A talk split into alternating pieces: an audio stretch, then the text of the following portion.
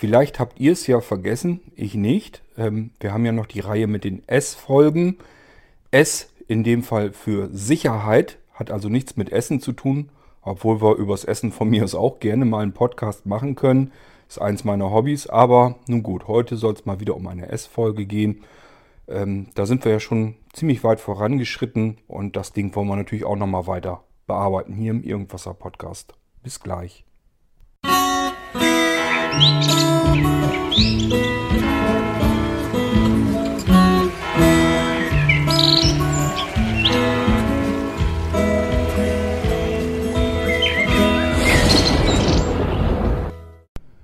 Vielleicht erinnert ihr euch ja noch oder ihr habt ein Kurzzeitgedächtnis, das kann natürlich auch sein.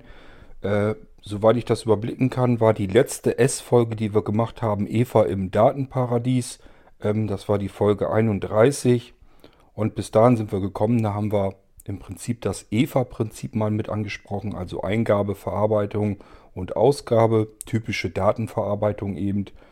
Und äh, das wiederum kann man natürlich auch übertragen auf das Thema Sicherheit speziell jetzt im Internet und was da alles über uns gerade so drüber rollt, ähm, was wir alle wahrscheinlich gar nicht unbedingt möchten, aber was wir zum großen Teil eben gar nicht mehr verhindern können.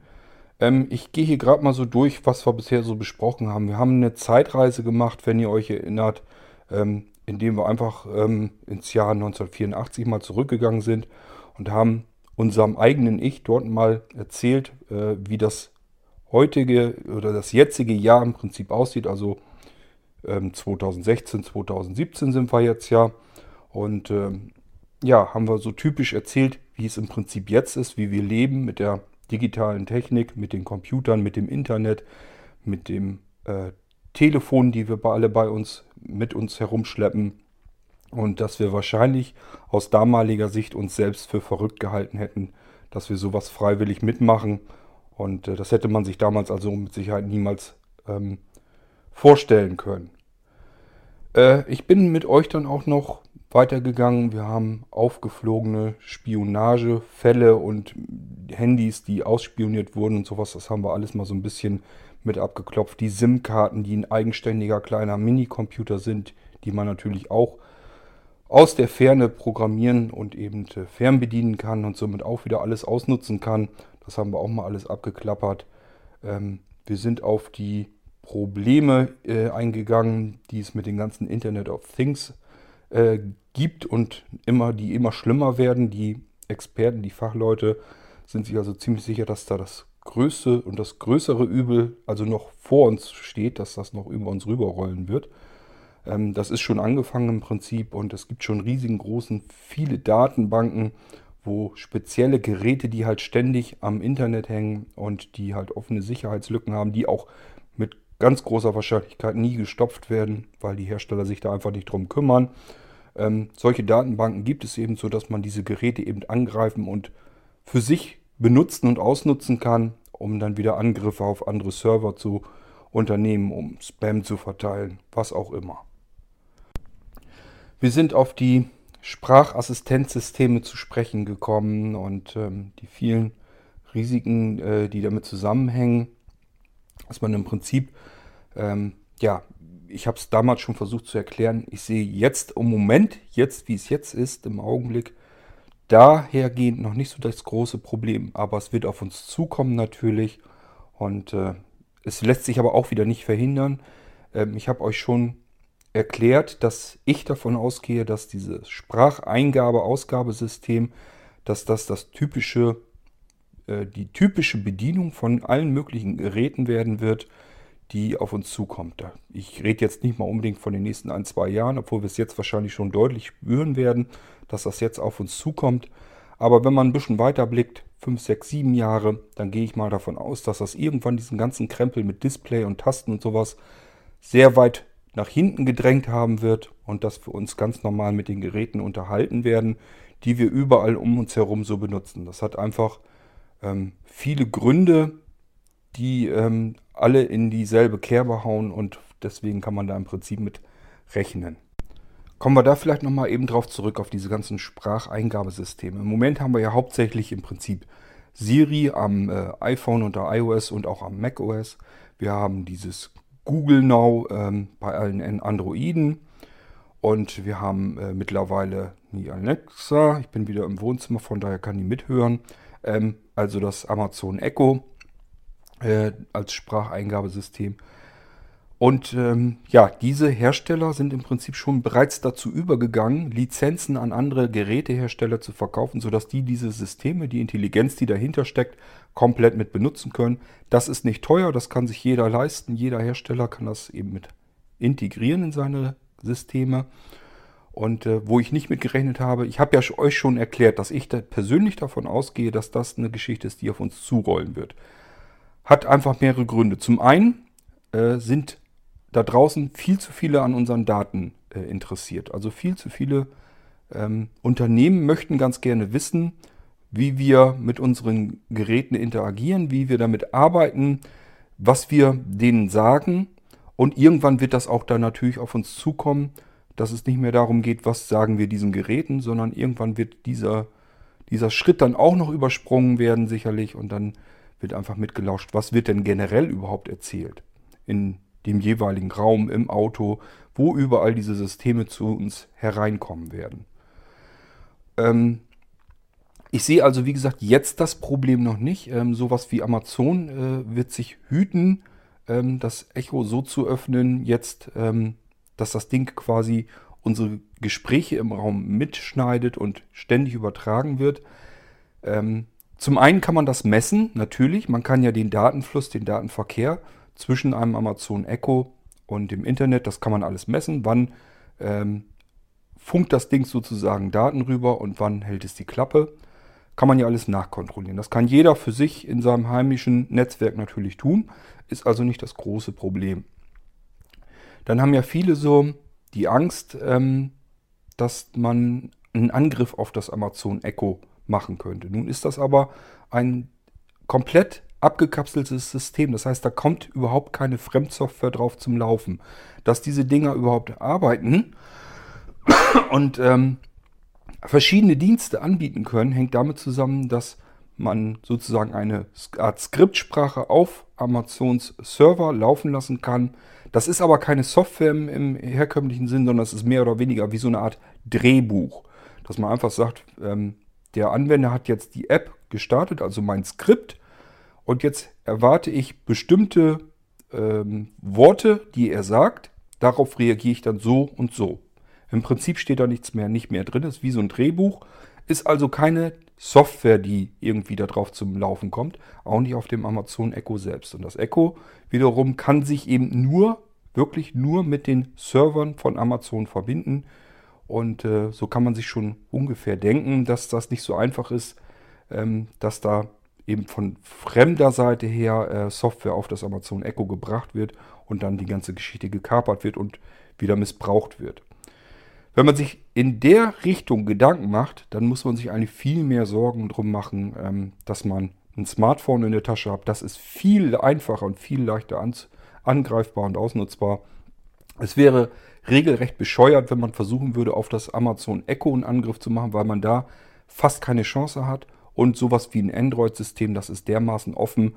Äh, da muss man eigentlich nur irgendeine App auf das Telefon bekommen. Und äh, ja, in dem ganzen Kleingedruckten steht dann halt mit drin, dass das halt Zugriff aufs Mikrofon, auf die Kamera und so weiter benötigt für das, was es tut. Man muss eigentlich nur noch eine App äh, in den App Store stellen, die so ein bisschen vielleicht die vielleicht so ein bisschen erklärbar macht, wozu das gut sein könnte, dass das Ding jetzt auf ein Mikrofon zugreifen müsste und vielleicht auf die Kamera und dann noch auf GPS-Sensoren und so weiter. Und dann würden sich die Leute das eben installieren. Es gibt so viele Menschen, die da nicht mal drauf gucken, was die App einfordert. Die sagen einfach, will ich haben, will ich benutzen, installieren, klack, fertig. Ist das Ding auf dem Telefon. Und dann kann das eben von fremder Software auch mit angesteuert werden. Warum soll man sich dann die Arbeit mit dem Amazon Echo machen, wo ich vielleicht nur das Wohnzimmer abhorchen kann, wenn ich auf Millionen von Android-Geräten draufgeknallt werden kann und kann da völlig problemlos und ungeniert mit dem Mikrofon und der Kamera und den anderen Sensoren machen, was ich möchte. Ist dann eigentlich völlig unsinnig. Ähm, ich habe gerade gestern wieder, waren im Prinzip zwei Meldungen, äh, die wieder auf das Android-System geschossen sind. Einmal eine Malware, die äh, in das im System ge äh, geortet wurde, also die da drauf kommt, die schon mal Schindluder und die Systeme eben kapert.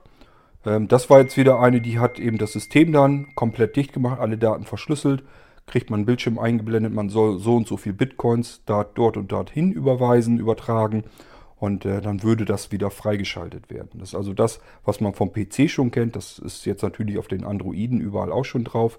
So, dann habe ich ein bisschen weitergelesen. Zweite Meldung war dann, man kann mit einer SMS an die Android-Geräte äh, das Gerät zum Absturz bringen und in Dauerschleife versetzen. Ähm, das sind nur zwei Meldungen an einem einzigen Tag innerhalb weniger Stunden im Prinzip gewesen. Und diese Meldungen, die kommen immer wieder und immer wieder. Da kann man eigentlich schon erkennen, wie löchrig dieses System ist. Ähm, Fachleute haben also schon gesagt, das ist im Prinzip das löchrigste System, was wir bisher überhaupt insgesamt auf Computern allgemein gehabt haben und äh, ja hoffentlich haben werden. Ähm, das war früher mal, war das Windows XP, das war das Katastrophensystem schlechthin, das überall löchrig war und das man überall angreifen konnte. Mittlerweile ist das längst abgelöst worden durch Android. Hauptproblem, wisst ihr selber, könnt ihr euch denken, ist natürlich, dass die Geräte nicht äh, aktualisiert werden. Die paar High-End-Geräte, die aktualisiert werden, die werden zu spät aktualisiert. Bis dahin können die schon monatelang diese Sicherheitslücken alle äh, offen liegen haben und äh, ausgenutzt werden. Ja, und wenn dann High-End-Geräte wenigstens mal ein Update bekommen, okay, dann ist das ja in Ordnung. Aber dann dauert das vielleicht ein Jahr oder so und dann bekommen die ja auch schon wieder bereits keine Updates mehr. So, und alles, was dann wieder frei wird äh, und äh, offengelegt wird an äh, Lücken und Angriffs Angriffsflächen, äh, das wird dann eben natürlich auch ausgenutzt. So, und die Geräte werden eben nicht regelmäßig aktualisiert. Es ist ja noch nicht mal so, dass die Leute ihre Geräte aktualisieren, wenn sie es können. Die meisten wissen gar nicht, dass das überhaupt funktioniert, dass man da vielleicht mal nachgucken muss, ob da eventuell mal ein Update verfügbar ist. Wenn ich mich hier so ein bisschen umhorche, die Leute, die ein Android-Gerät haben, die freuen sich einfach, dass sie ein Smartphone haben. Das funktioniert, da kann man mit spielen, kann man mit telefonieren, kann man machen, was man möchte. Alles prima.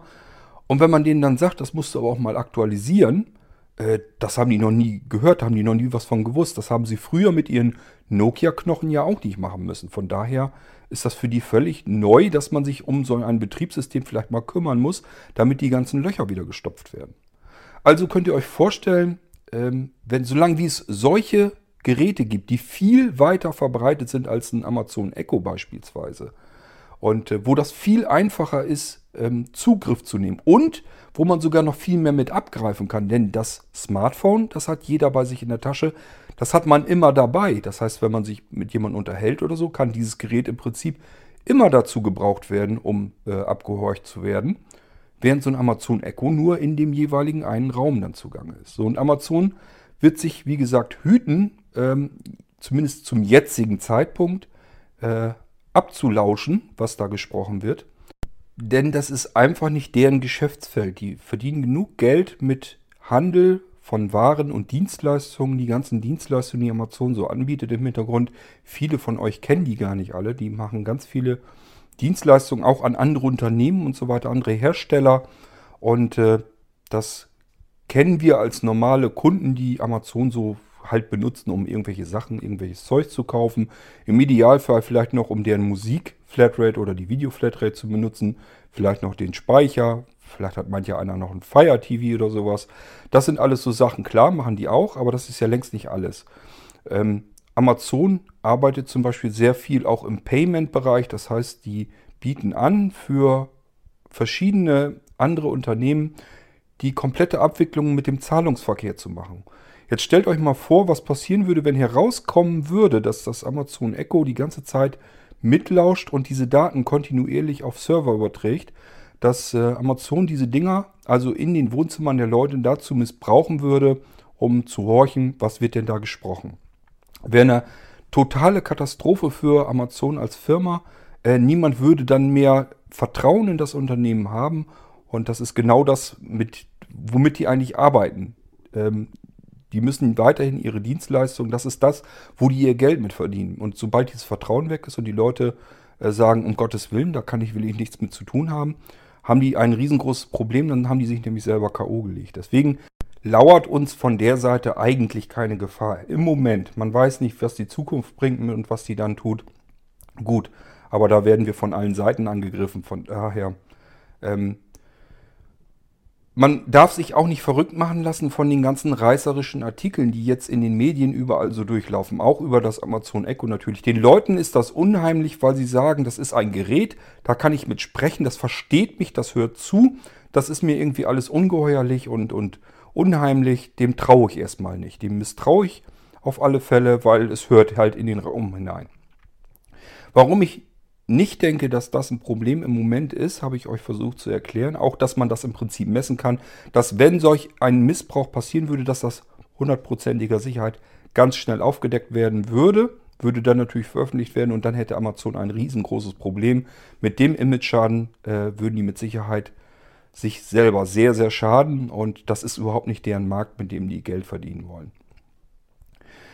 Ähm, Natürlich passen, passieren jetzt reißerische Artikel in den Medien quer überall durch, ähm, ob es nun im Internet ist, in Zeitschriften, äh, im Fernsehen, in irgendwelchen Berichten. Ganz normal, ähm, vielleicht habt ihr das mitbekommen. Äh, ich habe es zum Beispiel auch dann gleich wieder mitbekommen von anderer Seite. Die haben gesagt, na siehste, ist doch gefährlich mit dem Amazon Echo. So, und dann guckt man sich den Artikel mal an. Was steht da? In den USA ist einer ermordet worden und der hatte halt Amazon Echos äh, bei sich in der Wohnung verteilt. Das heißt, das Ding kann theoretisch mithören. Die Polizei hat das gemerkt. Aha, ist ein Amazon Echo, der lauscht, lauscht in den Raum hinein.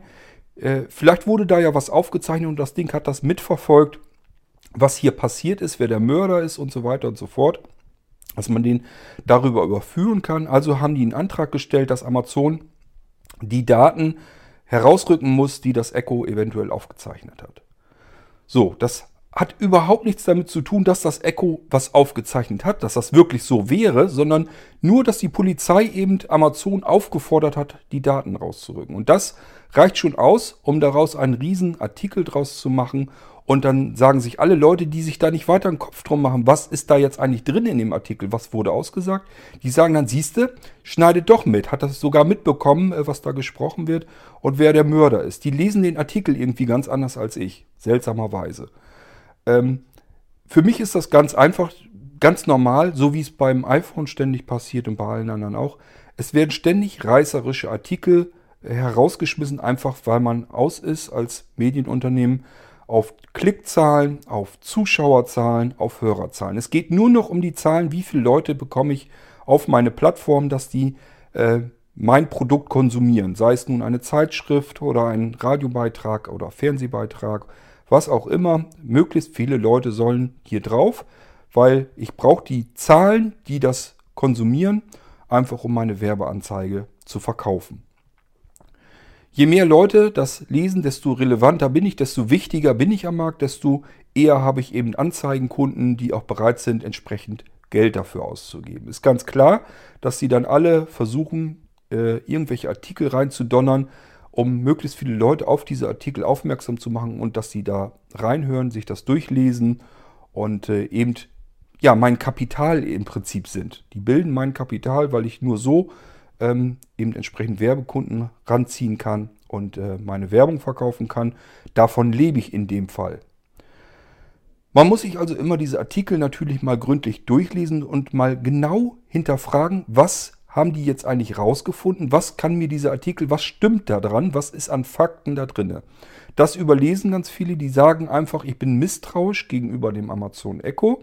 Also, da ist ein Artikel, da lese ich eventuell nur die Überschrift sogar oder lese mir das kurz ein bisschen durch, achte aber eben gar nicht darauf, was da jetzt Fakt ist, sondern für mich ist erstmal interessant, aha, da ist also doch irgendwas nicht ganz schussecht, ist also doch was faul haben die Leute, die das Amazon Echo noch vertreten haben, also doch kein Recht.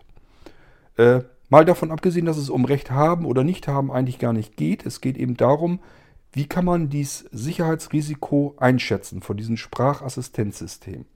Und ich habe jetzt versucht, euch zu erklären, warum ich das Amazon Echo, genau dieses Gerät im Moment nicht für, für, für gefährlich halte.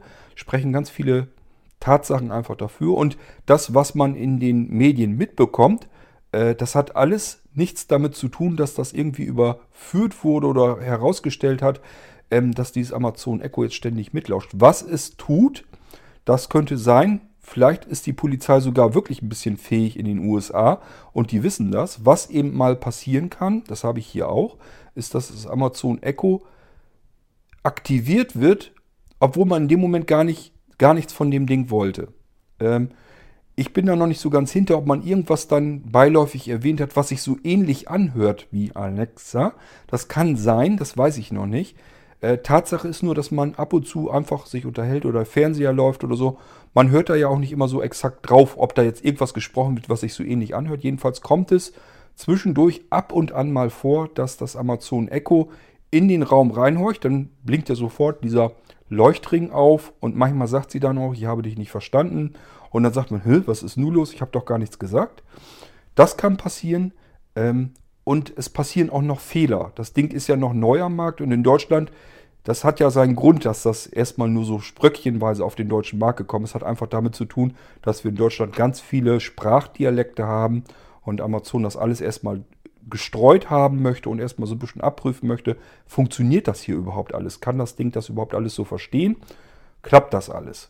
Ähm, ich bin hier nun nähe Hannover. Hannover ist so die Hochburg der hochdeutschen Sprache. Von daher haben die das Problem hier nicht. Äh, aber wenn man natürlich in Bayern wohnt oder in, in äh, was weiß ich, Leipziger Raum oder wo auch immer, dann kommen da spielen da natürlich Dialekte rein. Die muss äh, das Amazon Echo natürlich auch vernünftig verstehen können und interpretieren und korrekt darauf reagieren. Und das ist halt nicht so einfach. Was ich hier aber auch schon hatte, neben diesen Fehlerkennungen, also dass das Ding halt versucht hat, in den Raum reinzuhorchen, obwohl ich in dem Moment zumindest bewusst gar nichts von dem Ding wollte. Das passiert, also es ist jetzt nicht oft, das ist mir vielleicht so lang, wie ich das Ding jetzt habe, es sind ja auch schon wieder ein paar Wochen her, ist mir das vielleicht drei, vier Mal aufgefallen. Vielleicht sind es auch fünfmal, keine Ahnung, wollen wir auch nicht pingelig werden. Also öfter ist es dann auch nicht. Ist jetzt nicht so, dass das jeden Tag einmal aktiviert wird und in den Raum reinhorcht und äh, ich mich dann frage, was, was will das Teil jetzt? Sondern es kommt mal vor, aber eben nicht oft. So, was noch passiert ist, das fand ich allerdings schon ein bisschen seltsam, war ich in der Küche und habe, ich glaube, das Echo Dot, was dort ja oben auf dem Schrank liegt, einfach nur nach der Uhrzeit gefragt. Wollte einfach nur wissen, wie spät ist das. Und äh, statt dass das Echo Dot in der Küche mir die Uhrzeit dann gesagt hat, so wie es erwartet hätte, ist im Wohnzimmer plötzlich Musik angegangen in der letzten Lautstärke, wie ich es gehört hatte, also relativ laut. Und das war mitten in der Nacht. Ich bin halt nochmal runtergegangen. Weiß gar nicht, wollte irgendwie einen Nachtisch holen oder sowas noch. Und äh, wollte einfach nur eben zwischendurch eben nochmal wissen, wie spät ist das, bevor ich dann ins Bett gehe. Und dann ist im Wohnzimmer plötzlich Musik laut angegangen. So, und dann bin ich dann zum, ins Wohnzimmer rein, habe dann eben natürlich gesagt, hier Alexa, stopp. Und dann hat das auch angehalten, ist ja auch alles kein Thema. Ist nur die Frage, warum ist das passiert? Das weiß ich nicht. Das sind halt noch so Fehler, die jetzt noch so drin sind in dem System. Das Ding ist noch nicht 100% ausgereift. Sowas kann nach wie vor noch passieren. Auch muss ich Amazon sicherlich irgendwie so ein bisschen darum kümmern, dass sie das noch besser abgeriegelt bekommen, dass nicht jeder das Ding mal eben so aktivieren kann. Ihr habt sicherlich die Geschichte mitgekriegt im Fernsehen von dem Mädchen, das dann mal eben ein Puppenhaus und ganz viele Kekse bestellt hat. Da wurde dann Bericht im Fernsehen drüber erzählt und der Sprecher hat dann auch eben die ganzen Amazon Echos aktiviert, indem er das eben den Bericht erzählt hatte. Und schon sind bei allen, die einen Fernseher anhatte, der, wo der Nachrichtensprecher das eben erzählt hat, den Bericht, sind die ganzen Echos natürlich angesprungen und haben dann eben auch versucht, Puppenhäuser zu bestellen und ganz viele Kekse. Und das ist natürlich eine Geschichte, da muss Amazon natürlich noch dran arbeiten, dass das Teil nicht so fürchterlich viel beiläufig mit aktiviert wird und dann irgendwas macht. Es ist eigentlich im Prinzip nicht schlimm, das ist jedem selbst überlassen. Man kann problemlos in der ähm, App von Amazon, kann man ganz einfach sagen, hier äh, Bestellungen sind aber nicht, will ich aber nicht haben. Ich glaube, es ist sogar standardseitig ähm, so eingestellt, dass man nicht einfach so einkaufen kann. Also wenn ich versuche hier mit meinem Amazon Echo was zu bestellen, dann legt er mir das immer in den Warenkorb. Dann bestellt er das nicht gleich, sondern legt mir es in den Warenkorb. Und wenn ich das nächste Mal äh, auf die Internetseite bei Amazon gehe, dann kann ich einfach sagen, nee, das war ein Irrtum, schmeiß mir das wieder raus. Oder aber, ähm, ja, ich gehe dann eben auf Bestellen. Aber es ist halt nicht so, dass ich hier jetzt sage, ähm, kauf mir dies und jenes, schick mir das her oder sowas. Das passiert hier nicht. Das funktioniert so nicht und das kann sich jeder in der App auch so konfigurieren, wie er das haben möchte. Wenn jemand sowas hat, dass äh, versehentlich was bestellt wird, ist er eigentlich im Prinzip selber schuld. Das ist eine reine Einstellungsgeschichte. Und äh, Amazon sagt ja auch, gut, wenn es denn mal passiert ist und wir haben was rausgeschickt und das sollte gar nicht sein, äh, unsere Kunden haben generell immer 30 Tage Rückgaberecht, also was soll's, ist, ist im Prinzip egal, ähm, kostet nicht mal die Versandkosten zurück oder so, einfach äh, Versandaufkleber ausdrucken, wieder draufpatschen, wieder zurück und fertig ist das Ding erledigt. Deswegen passiert ja eigentlich gar nichts. Das ist also alles gar nicht so weiter tragisch, aber das Amazon Echo ist eben auch noch nicht 100% ausgereift, noch nicht an Deutschland angepasst. Es sind auch noch viele so Kleinigkeiten, wo man es merkt, wo das einfach von der Übersetzung vom Englischen her, da äh, läuft das, in den USA läuft das Amazon Echo ja schon viel, viel länger und da funktioniert das auch vernünftig. Und hier in Deutschland ist einfach diese, dieses Eindeutschen, das ist noch so ein bisschen hakelig. Ähm, insgesamt muss man aber sagen, dass das Amazon Echo viel besser funktioniert als alles andere auf dem Markt. Sowohl Siri als auch Google Now, äh, das kann das Amazon Echo alles locker in die Tasche stecken. So, und deswegen hat Amazon wahrscheinlich auch gesagt, ihr könnt diesen Dienst lizenzieren, wenn ihr jetzt Hersteller von Geräten seid und möchtet auch gerne, dass die Menschen eure Geräte eben mit dem Amazon Echo, mit diesem Sprachdienst Alexa, wenn die das eben äh, darüber bedienen wollen, ist kein Problem, kostet ein bisschen Lizenz und dann könnt ihr das bei euch in euren Geräten auch mit benutzen. Und so wird das wahrscheinlich noch mehr kommen. Das werden andere auch so machen. Es wird wahrscheinlich auch noch weitere Anbieter geben, die dann sowas ähnliches äh, herstellen. Ich glaube nicht, dass wir bei Alexa, bei Google Now und bei Siri bleiben werden, bei den dreien. Ich könnte mir vorstellen, da werden noch mehr auf den ich Markt schießen. War mir klar. Ähm, da müssen wir natürlich mit rechnen, dass da erstens noch mehr auf den Markt kommen. Zweitens, diese verschiedenen, die am Markt sind, dann irgendwie sagen werden, wir lizenzieren das einfach, um die Plattform größer zu bekommen, breiter zu bekommen. So, und jetzt haben wir die Hersteller auf der anderen Seite, die Geräte auf den Markt bringen wollen. Jetzt überlegen die natürlich. Erstens, wenn wir ein Gerät Neues auf den Markt bringen, muss das, muss das irgendwie was Besonderes können, was es einen Vorteil hat gegenüber den anderen Geräten. Es muss leichter bedienbar sein, und ähm, es sollte billiger herzustellen sein und einfach moderner wirken und funktionsreicher. Und das sind alles so Eigenschaften, wenn man die in ein Gerät hereinbekommt, dann verkauft sich das natürlich auch besser. So, jetzt überlegen wir mal, ein Display ist relativ teuer herzustellen. Die Bedienung, wenn das ein Touch-Display ist, ein Touch-Display hätte den Vorteil, es wäre schon mal etwas einfacher bedienbar. Man kann das ganze Bediensystem abändern jederzeit. Man kann sagen, ich mache ein Update, ein Firmware-Update und dann kann ich das alles anpassen, wie der Anwender sich durch meine Bedienung des Gerätes durchhangelt. Das kann man dann verändern, kann man das anpassen, kann sich angucken, wie kommen die Leute damit klar, wo gibt es Probleme und dann ändere ich das eben ab und äh, verbessere mein System. Das würde dann ja gehen. Touch-Display ist natürlich äh, das teuerste, was man einbauen kann. Von daher, ähm, man möchte die Geräte möglichst billig haben, damit die Hürde des Kaufes möglichst weit unten angesetzt ist. Also ähm, macht man das nur bei hochpreisigen Geräten. Man möchte aber ja auch den Massenmarkt wirklich erreichen. Man möchte die Dinger raushaben. So, und dann überlegt man weiter. Okay, Touch Display wäre schon mal gar nicht so schlecht, ist aber relativ teuer herzustellen. Also mache ich ein einfaches, billiges Display. Sieht vielleicht nicht so schick aus, lässt sich nicht so gut bedienen, mache ich ein paar Tasten drunter. So das Tastenfeld kostet aber auch wieder relativ viel Geld. Tasten sind anfällig, die können verdrecken, die können verkanten, ähm, kann also auch kaputt gehen. Ist auch vielleicht nicht so äh, absolut super. Und dann werden die Hersteller eben überlegen. Die werden einfach sagen, ähm, das billigste, was wir in unsere Geräte einbauen können, ist ein Mikrofon. Das kostet in der Herstellung ein paar Cent. Auch wenn das schon was taugen soll.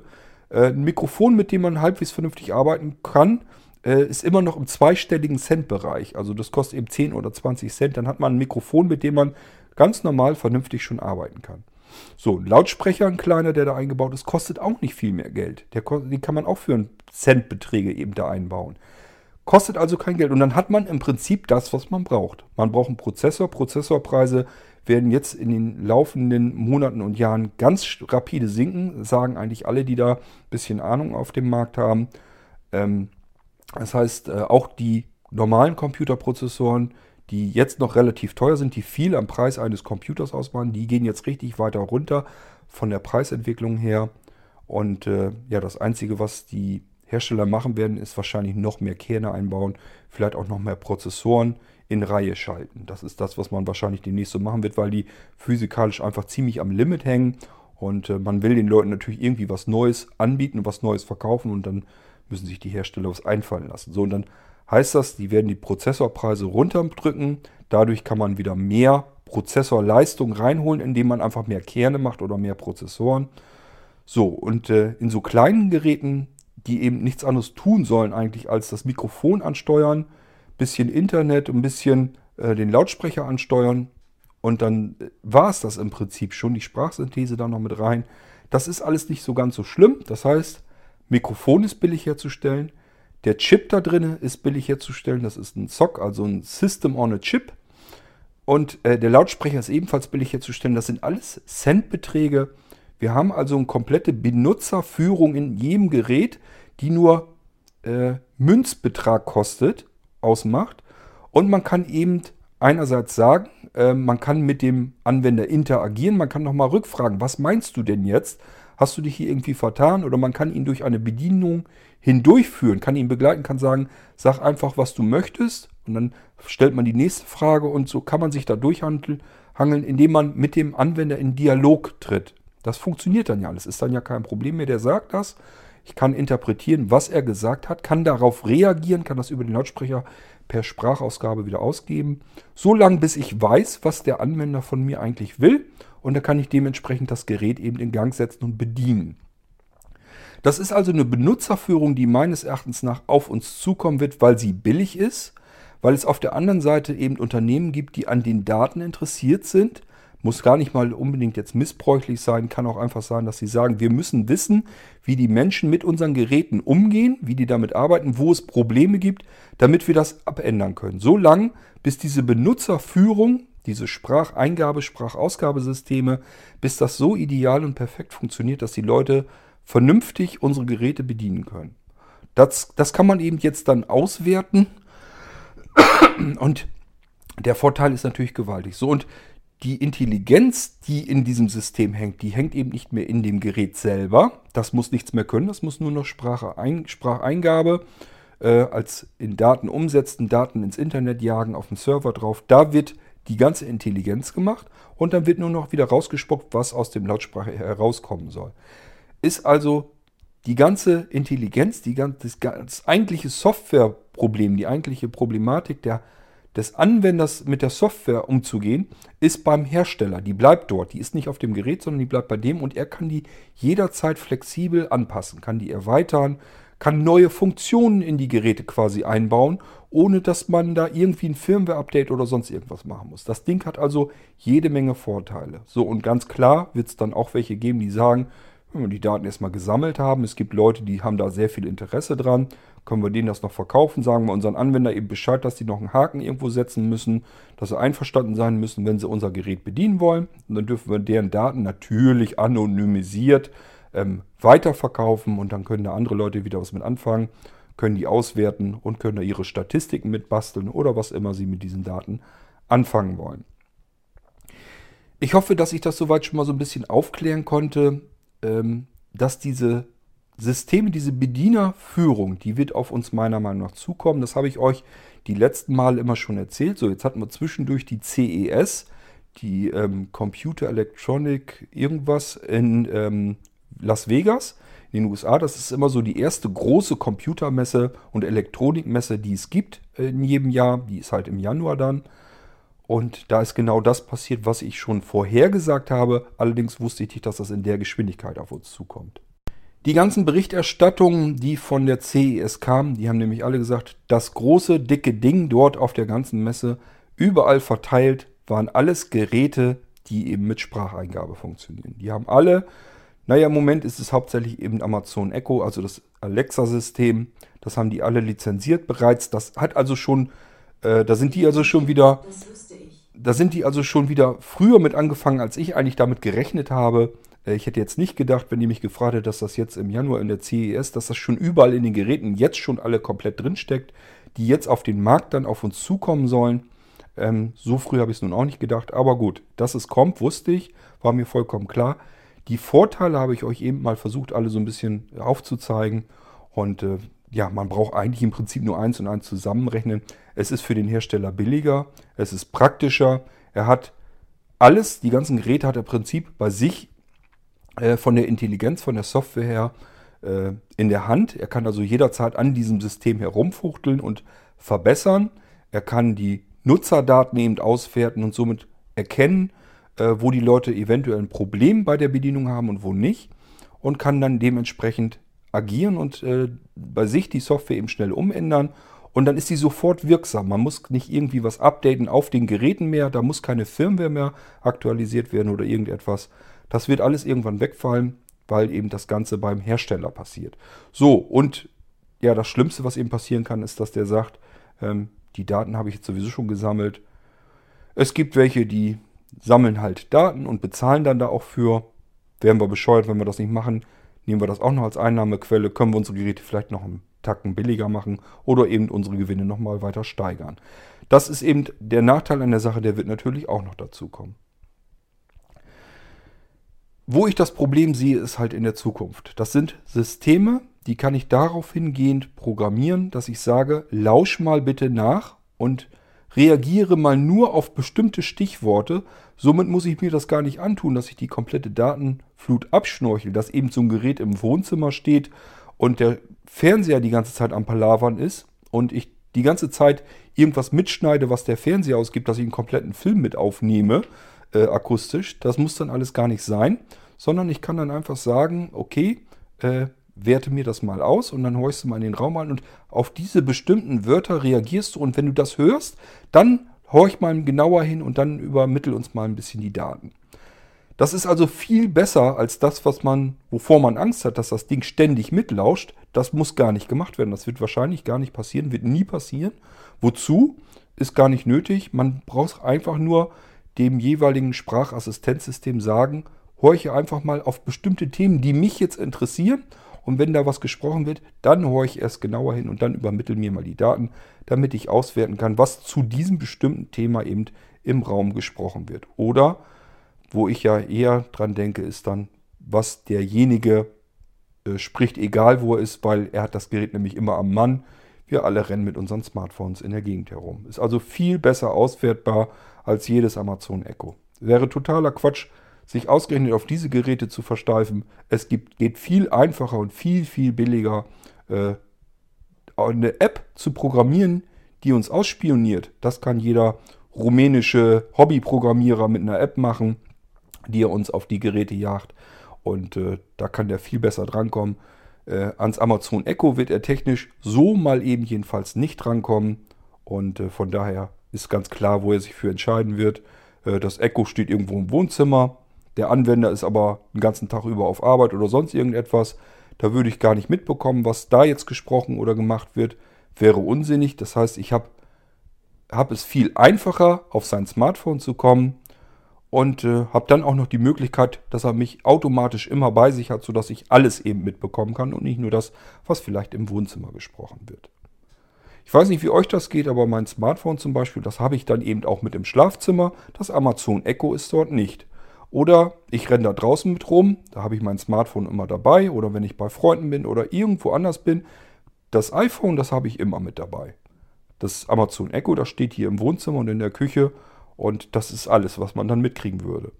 Und es ist viel schwieriger, viel schwerer angreifbar, weil dort überhaupt keine Fremdsoftware drauf läuft und auch nicht drauf laufen kann, weil es dafür eben gar nicht vorgesehen ist. Da ist, da wird nichts von anderen Leuten, von anderen Programmierern drauf installiert. Das passiert alles auf den Servern bei Amazon. Von daher kann man sich eigentlich an fünf Fingern ganz leicht ausrechnen, wenn ich sowas tun wollte, dass ich an die Daten der Leute rankommen möchte, dass ich wissen will, was wird sich da unterhalten, wäre ich schön blöd, wenn ich das versuchen würde, ähm, irgendwie am Amazon Echo hinzubekommen. Das kann ich viel einfacher und leichter und vor allen Dingen kostengünstiger haben. So, dann hatte ich gesagt, hatte ich euch schon erwähnt, diese Internet of Things, das ist das nächste große, riesige Problem, was auf uns zukommt, ähm, weil im Prinzip jeder diese Dinger herstellen kann. Und das sind alles Leute, die haben im Computerbereich im Prinzip gar keine Erfahrung, haben die vorher nie gehabt, wollen jetzt aber irgendwelche intelligenten Geräte rausschmeißen, sind billig zu machen, ist gar kein Problem. Man hat verschiedene Funktionen und Dienstleistungen, die man in das Gerät reindonnern kann und die Leute werden das kaufen, weil sie sich sagen, boah, kann man da tolle Sachen mitmachen, äh, muss ich haben. So, und dann werden die Leute sich das alles installieren. Äh, Im Haus, in der Wohnung, draußen im Garten. Gibt ja ganz viele verschiedene Einsatzmöglichkeiten, was man aus so einem Ding machen kann. Und äh, diese Geräte überschwemmen bereits jetzt den Markt und das wird nur noch weiter werden und schlimmer werden. Und sie werden immer billiger und was billig ist, kaufen die Leute und ist ganz klar, die Dinger werden uns komplett übersehen. Ähm, das Problem ist aber auch, dass es wie gesagt Hersteller sind, die haben überhaupt keine Ahnung, die kennen sich mit Computerbetriebssystemen und der, der Wartung der anschließenden überhaupt nicht aus und das interessiert die auch meistens gar nicht.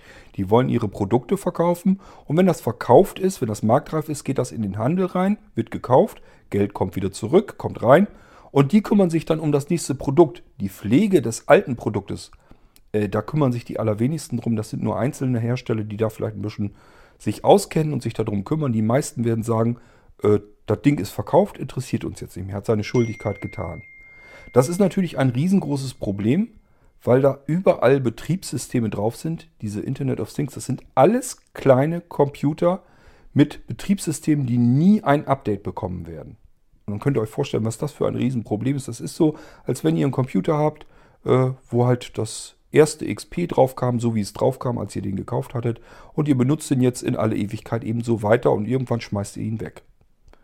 So wird man eben mit diesen Internet of Things eben auch umgehen. Da wird nie ein Update, Update drauf kommen. So, und dann haben die alle äh, natürlich ihre Linux-Systeme im Untergrund drinne sitzen, wo einfach die Benutzerführung und die Oberfläche und so weiter draufgebratzt werden und die Funktionen.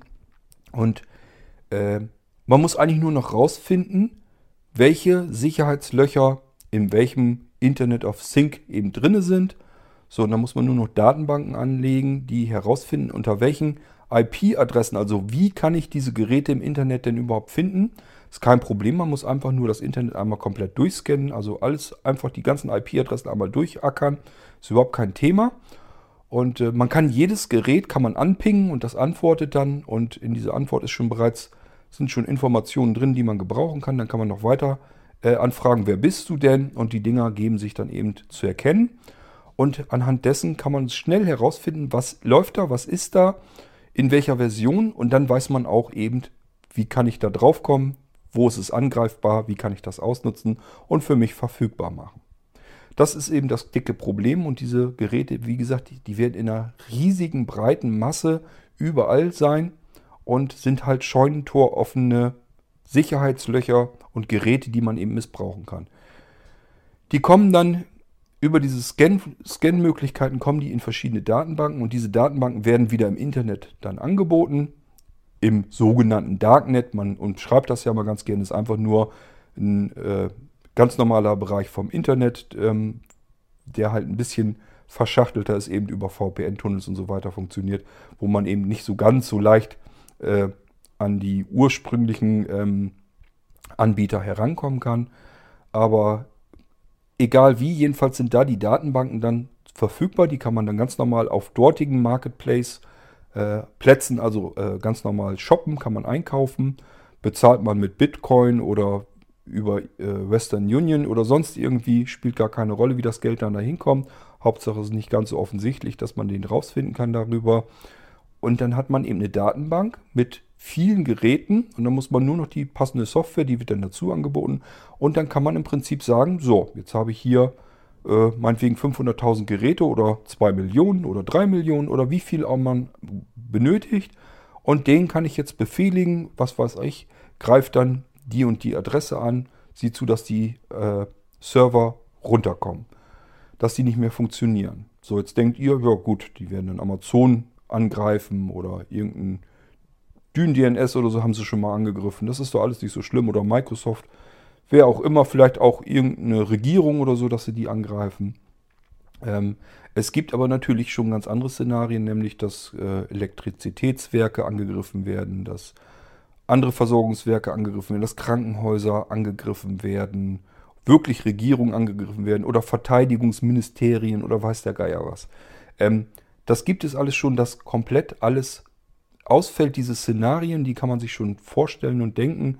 Ähm, Habe ich auch schon ein Hörspiel drüber gehört, war sehr interessant zu verfolgen, dass das genau passiert. Da ist ein Angriff übers Internet gekommen und es funktionierte gar nichts mehr.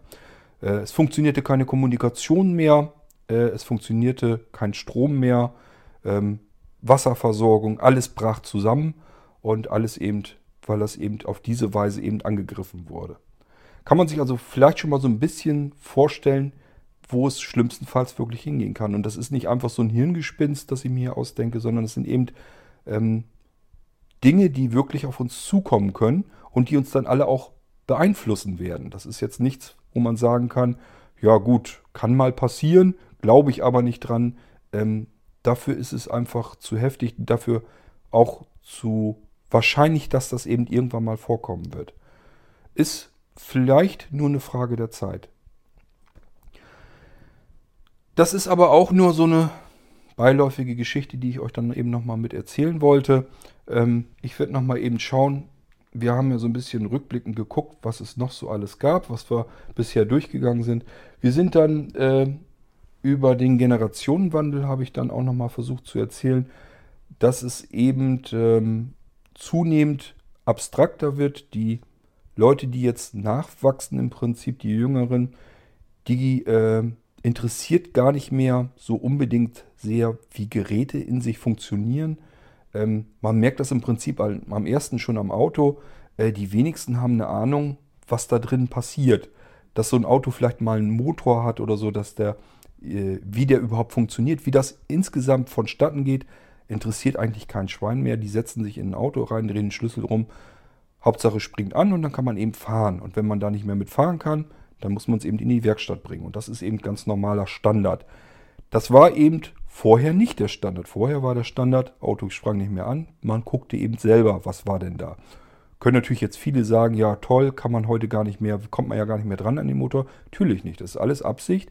Ist nur die Frage, warum lassen wir uns das immer alles so gefallen? Warum äh, regen wir uns da nicht drüber auf, dass man Dinge, die man früher selbstverständlich und alleine machen konnte, dass das heute eben nicht mehr funktioniert und nicht mehr geht.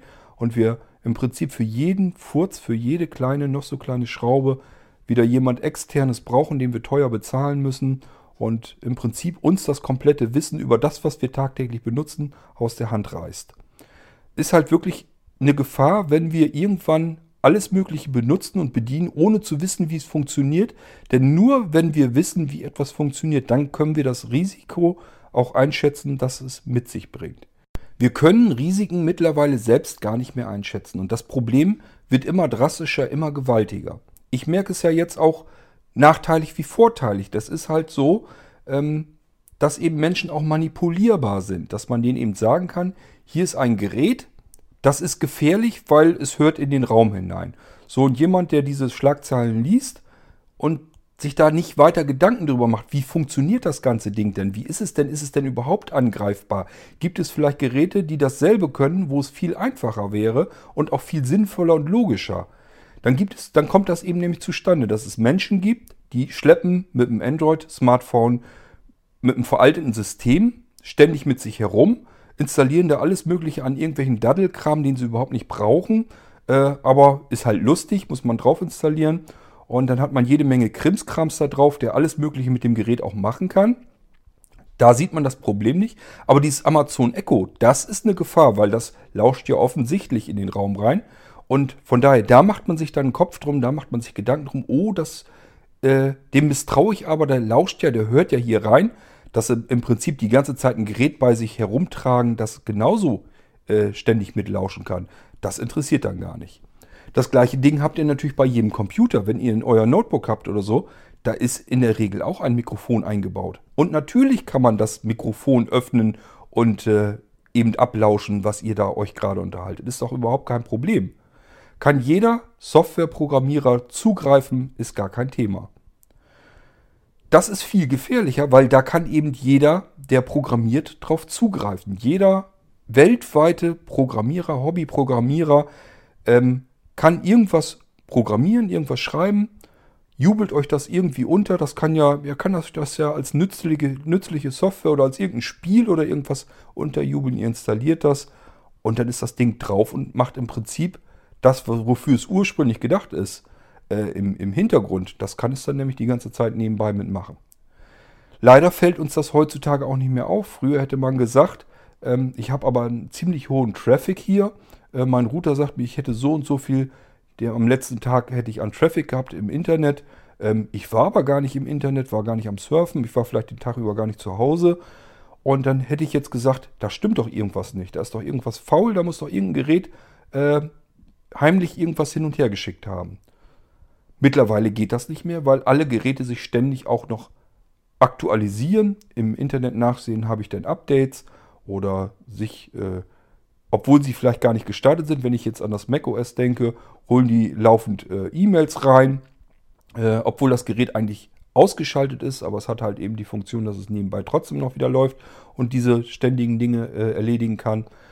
Und das machen ja viele Geräte im Haus. Dadurch, dass man immer mehr Geräte im Haushalt hat, passiert das eben auch öfter. Ja, und dann fließt eben Datenverkehr sowieso. Und dann habe ich, hab ich zuletzt habe ich dann keinerlei Chancen mehr zu erkennen, dass da irgendwas vielleicht schief läuft. Ähm, wenn da sowieso jeden Tag irgendwie ein Gigabyte hin und her wandert, ja, dann fallen eben die letzten 200, 300 Megabyte, die da vielleicht zusätzlich noch hin und her geschickt werden, auch nicht mehr auf. Da denke ich mir dann nichts mehr bei. Ist also alles gar nicht so einfach. So, und mit dem Generationenwechsel hatte ich euch auch versucht eben zu erzählen, warum das eben ein Problem wird, weil dieses Prinzip, dass wir Dinge benutzen und nicht mehr wissen, wie sie funktionieren, das schleicht sich immer weiter bei uns ein. Das ist immer normaler Standard und äh, wird auch immer problematischer. Egal, was wir benutzen, ob es ein Computer ist oder ein Auto, spielt gar keine Rolle. Alles, was wir benutzen, da wissen wir nicht mehr, wie das funktioniert. Und man muss es eben auch nicht mehr wissen, um es benutzen zu können. So, und die Älteren haben das eben alles gelernt, die wissen, wie es funktioniert, weil sie sich da früher selber drum kümmern müssten, weil es eben normalerweise eben nicht üblich war, dass man wegen jedem Mist erstmal irgendwo zu einem Handwerker oder zu einer Werkstatt gefahren ist und das da hat machen lassen. Ähm, zudem kommt eben noch, dass äh, sich die jüngeren Leute, wenn man das ein bisschen beobachtet, eben ähm, ich weiß, es gibt Ausnahmen, natürlich, davon rede ich gar nicht. Aber die breite Masse ist eben so, dass sie eben wirklich die Dinge völlig, ohne dass sie sich ein Problem oder so bewusst machen überhaupt, ohne dass sie sich mal bewusst machen, gibt es hier eventuell ein Risiko? Werde ich hier vielleicht ausspioniert? Gibt es hier irgendein Sicherheitsbedenken? Das passiert ja alles nicht mehr. Die Leute ähm, hängen ja alle auf Facebook rum und knallen dort alle Daten rein, die sie irgendwie äh, haben und veröffentlichen das völlig freiwillig. Da wird ja niemand zu gezwungen. Ist also wirklich äh, ein Problem und das ist auch meiner Meinung nach wirklich ein Generationenproblem. Je älter die Leute sind, desto misstrauischer sind die dem gegenüber.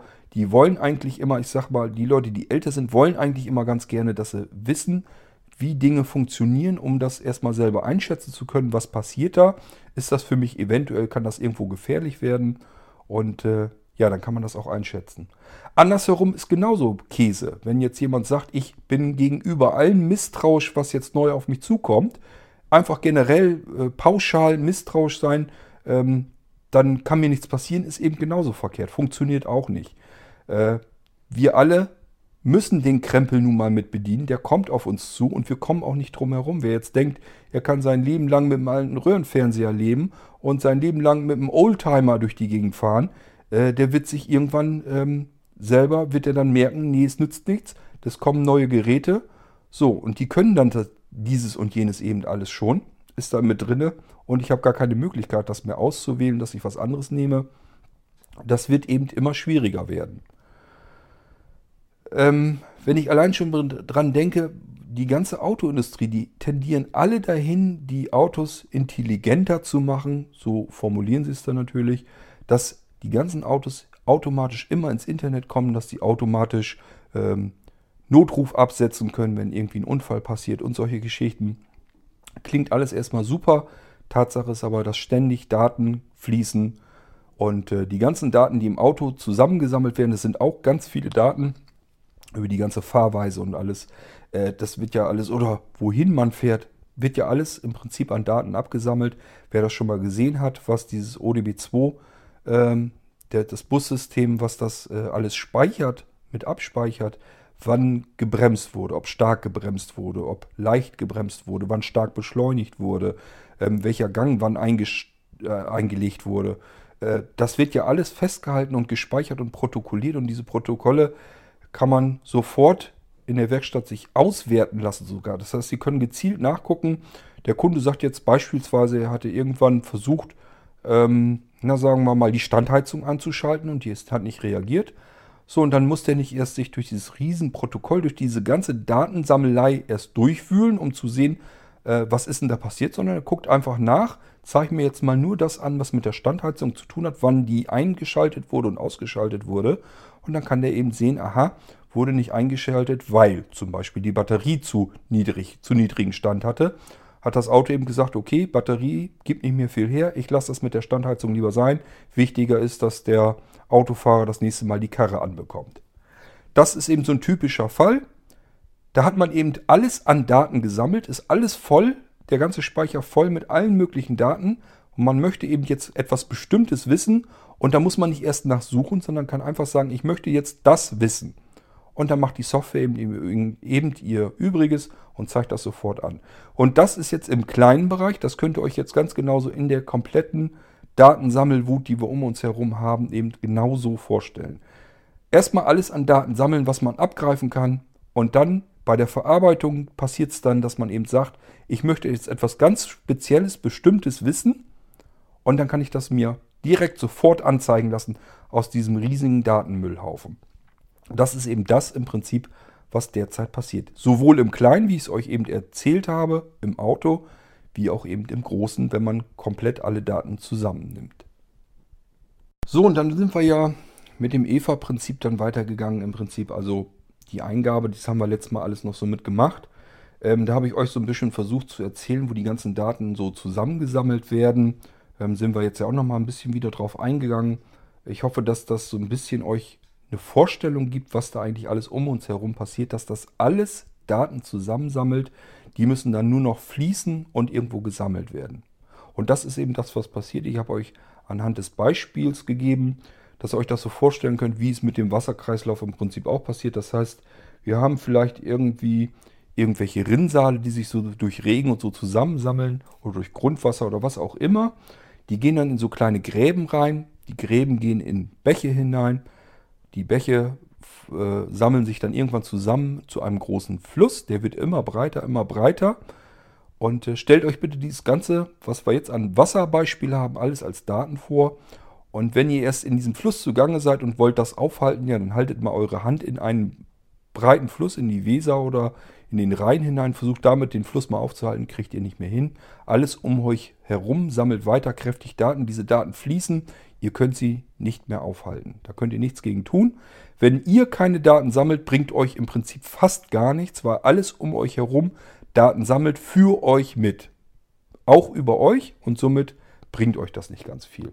Wenn da einer dazwischen ist, der sich sagt, nein, ich mache dieses ganze Spektakel nicht mit, ich bin mir dessen bewusst, was hier passiert und ich möchte das nicht und ich mache das jetzt nicht mit, dann bringt das im Prinzip überhaupt nichts.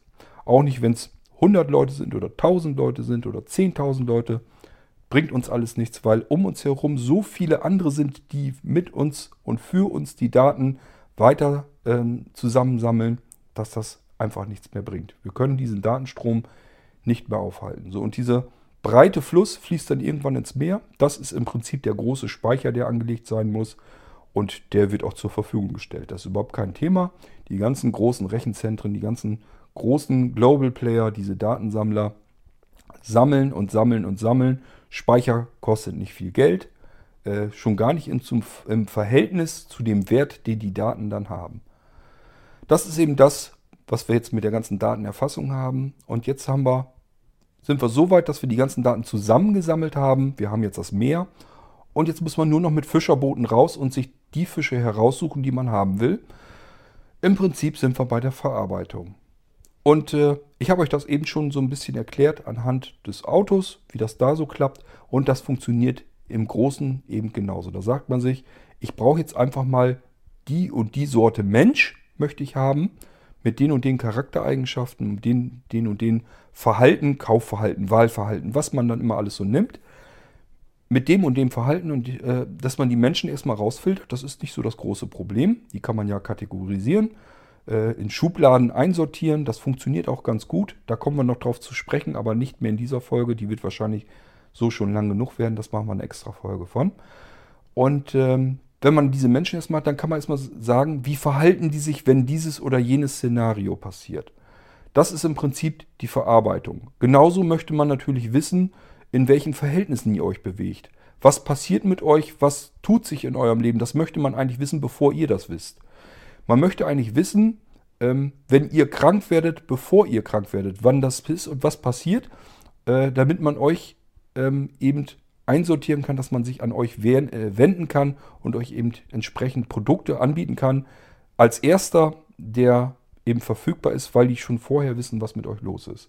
Genauso, wenn ihr irgendwie eine Hochzeit plant oder so, dass man eben vorher schon weiß und dass man mit Angeboten an euch entsprechend herantreten kann. Und sei es nur, dass euch bei irgendwelchen Shopsystemen oder bei Facebook oder sonst irgendwas Windeln angeboten werden, wenn ihr eben äh, eventuell euch ähm, Schwangerschaftstest besorgt oder sowas, weil ihr euch sicher sein wollt, na bin ich denn schwanger oder nicht, dann kann es passieren, dass euch schon die ersten mit irgendwelchen Windeln und Säuglingsnahrung und äh, was man alles so braucht, eben zuballern, dass ihr das kaufen sollt.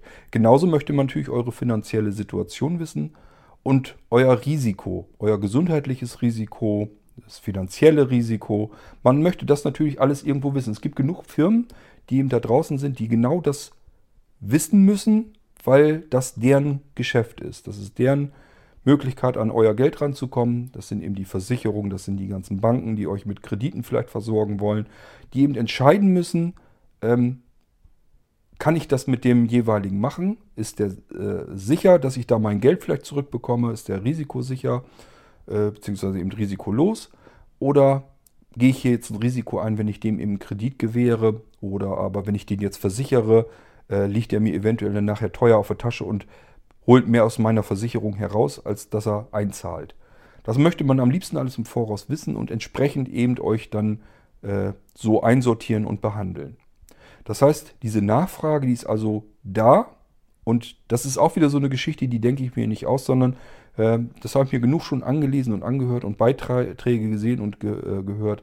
Ähm, dieses Interesse ist da und es gibt eben diese Firmen, die diese Verarbeitung machen, die eben die Intelligenz und die Software haben, um Menschen einzusortieren, wie sie sich verhalten. Das können die eben genau vorhersagen, können Situationen vorhersagen, was sich bei diesen Menschen eben tut ob der eventuell demnächst krank wird, ob sich da eventuell Zuwachs äh, ankündigt, ob die irgendwie, ob, das, ob sich da irgendwas verändert, dass der Partnerwechsel hat oder äh, vielleicht heiratet oder ob vielleicht ein neues Auto anliegt, äh, dass die vielleicht irgendwann jetzt demnächst ein neues Auto kaufen werden.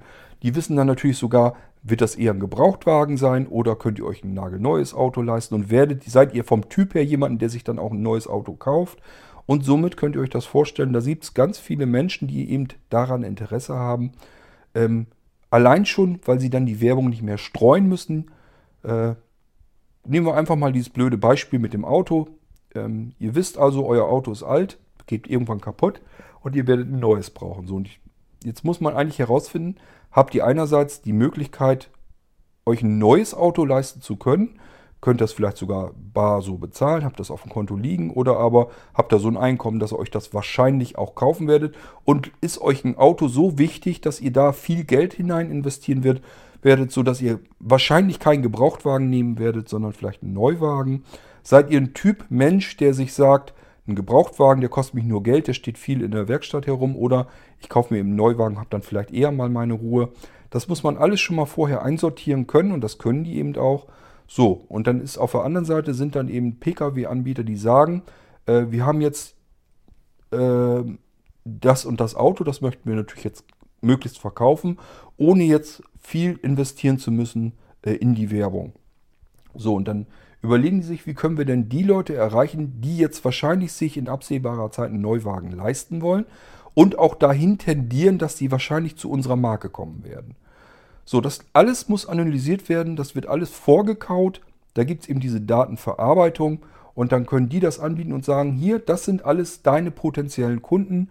Die kannst du gezielt anschreiben und brauchst nicht mehr äh, komplette Bezirke, komplette Städte und Dörfer abklappern und überall deine Werbung hinjagen, sondern kannst dich gezielt an diese Personen wenden. Das sind die einzigen, die mit hoher Wahrscheinlichkeit bei dir überhaupt einen Neuwagen kaufen werden.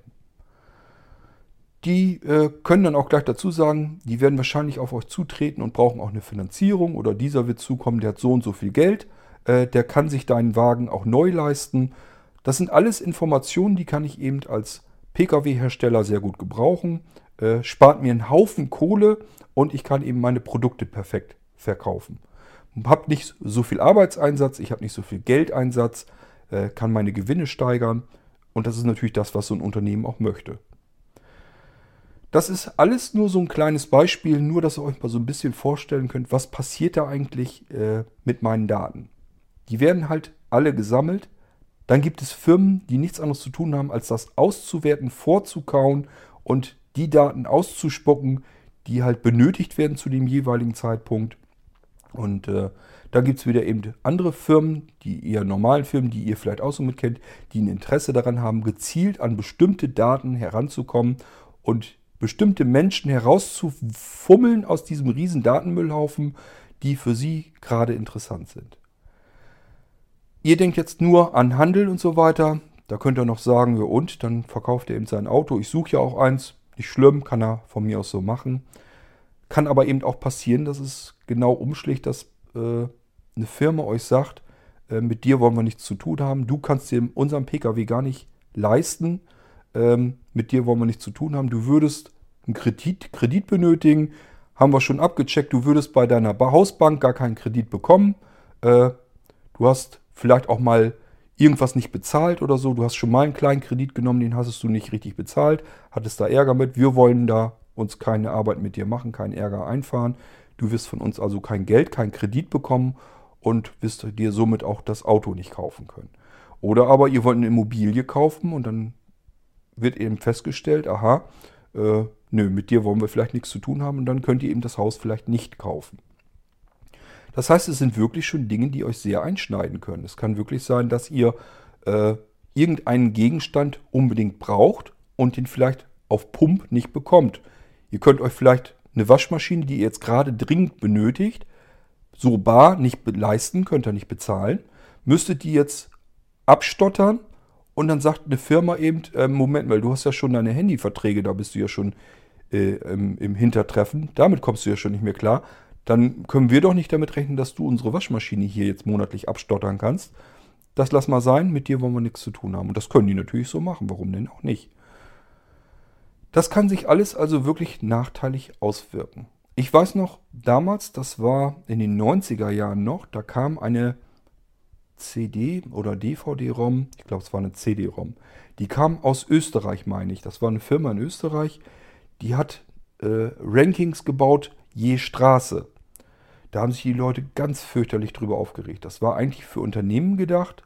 Das haben Unternehmen auch erst nur gekauft. So, und dann war das halt still und heimlich, somit konnte sich da keiner großartig drüber aufregen. Es ging darum, dass ich als Firma mir eine CD-ROM kaufen konnte habe ich eben bezahlt. So, und dann konnte ich, wenn jetzt jemand angefragt hatte, wollte was kaufen und äh, konnte das vielleicht nicht gleich bezahlen, dann kann man eben auf dieser CD in der Datenbank schauen, gibt dann seinen Wohnort ein, seine Straße und dann kann man eben äh, direkt sofort erkennen, ähm, ob der überhaupt liquide ist, ob der überhaupt zahlungskräftig ist. Das musste noch so weit anonymisiert werden, dass ich es nur pro Straße nachsehen konnte. Man konnte also nicht jetzt gucken, Meier Müller in Straße, Hauptstraße 6 oder so, äh, kann sich das jetzt nicht leisten, dass er dir dieses und jenes kauft. Ähm, oder dass man das eben auf Rechnung hinschickt, das lass mal lieber sein, der wird es gar nicht bezahlen können. Da stand also wirklich drin, wie die Kaufkraft desjenigen ist. Aber eben nicht pro Person, pro Haushalt, sondern erstmal nur pro Straße. Das ging erst später los, dass man das pro Haushalt machen konnte. Und äh, ja, das Problem war dann eben, dass diese Firma, die diese Daten zusammengesucht hat und erstellt hat, dieses Ranking erstellt hat und für die Firmen angeboten hat, dass die sich irgendwann gesagt haben, ähm, die CD können wir flächenweise doch viel besser verkaufen, indem wir sogar in den ganz normalen Handel bringen, sodass eben jeder an diese CD herankam. So, und dann haben äh, im Prinzip alle gemerkt, oha, was ist das denn? Das kann doch wohl nicht angehen. Da haben sich alle ganz fürchterlich drüber aufgeregt. Und heute ist das stinknormaler Standard. Da interessiert sich kein Mensch mehr drüber, dass es so etwas gibt und dass das im Prinzip jeder machen kann. Ähm, da denkt kein Mensch mehr heute drüber nach. Das war damals ein fürchterliches Gebrüll und Geschrei, dass es sowas überhaupt gibt. Ich hatte, glaube ich, hier im Podcast schon mal erwähnt, es gibt eine App für iOS, ich denke mal, die wird es für Android auch geben. Äh, da kann man nachsehen, wer in Privatinsolvenz ist. Das heißt, ich kann da wirklich schauen, jetzt beispielsweise hier für meinen Ort Rethem, äh, kann mir die Person, das ist komplette Adresssatz, also mit Namen, Adresse, Telefonnummer, ist alles mit drin, Mobilfunknummer ist alles drin erfasst. Und dann steht da eben drin, äh, wer eben sozusagen finanziell am Ende ist. Das steht, wird da festgehalten, kann ich mir ansehen, kann ich nachschauen. Ich kann mir das vorfiltern lassen pro Straße, pro Ort, wie ich das möchte, pro Ortsteil. Alles kein Problem und kann mir dann die jeweiligen Adressen einfach ausspucken lassen und kann dann sagen, okay, das sind alles Leute, die sind entweder in Privatinsolvenz oder zumindest sind sie eingetragen worden, dass sie keine Kohle mehr haben und eben verschuldet sind. Hoch verschuldet sind und dann werden die da eingetragen. Ist also, ja, wenn man sich das so überlegt, äh, von wegen mit Datenschutz oder so, da sind wir meilenweit von entfernt mittlerweile. Was wir heutzutage alles an Daten abgreifen können, es ist wirklich ein Irrsinn und wir sind erst am Anfang, das schwappt richtig über uns rüber, da ist viel mehr Spielraum drin, da ist viel mehr Möglichkeiten drin. Gut, ähm, ich werde nochmal eben gucken, was wir noch so haben. Im Prinzip nichts. Ich habe hier äh, das V im Prinzip heute am Wickel von Eva, eben wie Verarbeitung. Ich lese mir jetzt nochmal so ein bisschen meine Stichwortliste durch. Und dann würde ich sagen, äh, schaue ich mal, ob ich eventuell so langsam hier bei dem V von Eva ähm, die Folge dann sogar schon abschließe. Da müssen wir nämlich irgendwann mal auf das Ocean-Prinzip eingehen und äh, dann uns auch nochmal um die Ausgabe der Daten kümmern. Einfach mal gucken, wer ist das denn? Wer kauft denn da die Daten? Was machen die damit? Wofür sind die denn da? Da müssen wir also auch eventuell nochmal drauf zu sprechen kommen. Und mit dem Ocean-Prinzip und so weiter zusammen, klar, müssen wir uns die ganze politische Entwicklung und die sozialpolitische Entwicklung äh, dann auch nochmal angucken, wie wir im Prinzip alle beeinflusst werden, sowohl wirtschaftlich als eben auch politisch. Ähm, tja, das sind dann eben die unschönen Geschichten. Äh, da müssen wir dann nochmal extra drauf eingehen. Ich lese mir mal eben meine Stichwortliste für das V von Eva durch. Ja, im Prinzip habe ich schon alles, bin ich auf alles hier jetzt eingegangen. Ich habe eigentlich als Stichworte noch dieses Profiling und so, dass Menschen eben versucht werden zu charakterisieren und in Schubladen gesteckt werden. Das geht gar nicht mal nur darum zu erkennen, was ist das für jemand, sondern viel interessanter und wichtiger ist ja, wie verhält derjenige sich und in welcher Situation befindet er sich gerade und äh, wie ist er insgesamt gestellt, wie ist er sozial und wirtschaftlich eingestellt, ähm, wie kann man den eben bewerten. Es geht eigentlich im Prinzip immer darum, Menschen bewerten zu können. Vor allen Dingen ist natürlich wichtig, wie verhält sich jemand. Dass man das vorher schon weiß und abschätzen kann und das weiß man eben.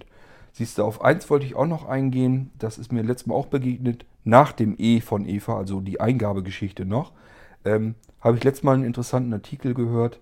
Äh, da geht es darum, dass die Unternehmen im Prinzip ein großes Interesse daran, zu, daran haben, ähm, eine Lücke zu stopfen. Und zwar gibt es in dieser ganzen Datenerfassung rund um unsere Person herum, also jeder Mensch wird ja versucht, dass man den erfassen kann, dass man exakt sein ganzes Leben äh, an Daten erfassen kann. Da gibt es ein Loch, eine Lücke. Und das ist nämlich in der Kindheit. Dann, wenn dieser Mensch selber gar keine Daten produziert, dann hat man nur das bisschen an Daten, was die Eltern vielleicht über das Kind sozusagen preisgeben. Und äh, ja, im Prinzip hat man vor der Geburt ein paar Daten. Man weiß also, wann wird jemand geboren, das kriegt man schon raus. Und irgendwann wird derjenige dann äh, selber seine eigenen Daten bereitstellen und erfassen und veröffentlichen. Äh, naja, veröffentlichen, es wird halt gesammelt. Äh, wird also selber seine eigenen Daten preisgeben. Das macht jeder von uns, das ist eben ganz normal. Ich hoffe, dass wir bis hierhin soweit das auch schon zusammengekriegt haben, wie das überhaupt zustande kommt und dass das gar nichts mit Freiwilligkeit oder so zu tun haben muss, dass eben rings um uns, um uns herum von jedem Einzelnen eben jede Menge Daten erfasst werden. So, und Kinder im früheren Jahren tun das eben nicht und da ist das eben so ein bisschen problematisch. So, und deswegen sagen jetzt Kritiker natürlich, äh, die jeweiligen Unternehmen sehen das natürlich ganz anders, gibt es immer mehr Spielzeug, was mit den Kindern interagieren soll. Ähm, verkauft wird es natürlich als solches, dass es die Kinder klüger macht und schlauer macht weil die Kinder damit interagieren können. Die können sich mit ihren Teddybären oder mit ihren Puppen eben unterhalten. und die sind dann intelligent und reagieren dann auf das jeweilige Kind, können das auch beschäftigen, äh, können Fragen stellen, die das Kind dann korrekt beantworten muss. Und diese Geräte, diese Spielzeuge sind eben wieder mit dem Internet verbunden. Die Daten gehen Richtung Server, werden da ausgewertet. Es wird entsprechend darauf reagiert. Klar, alles zum Wohle des Kindes, damit das eben möglichst intelligent wird und alle äh, ins Gymnasium kommen und irgendwann mal Ärzte und Professoren werden. Ähm, möchte man ja für sein Kind haben, ist ja generell so, soll ja äh, kein Kind möglichst mehr dumm sein oder äh, schlimmstenfalls auch noch Handwerker werden, das möchte man ja nicht das eigene Kind soll ja immer möglichst das Schlauste von allen sein. So, und da hilft man dann als Elternteil natürlich gerne nach und kauft dann eben intelligentes Spielzeug. Und diese Sachen, die kommen dann eben in die Kinderzimmer hinein.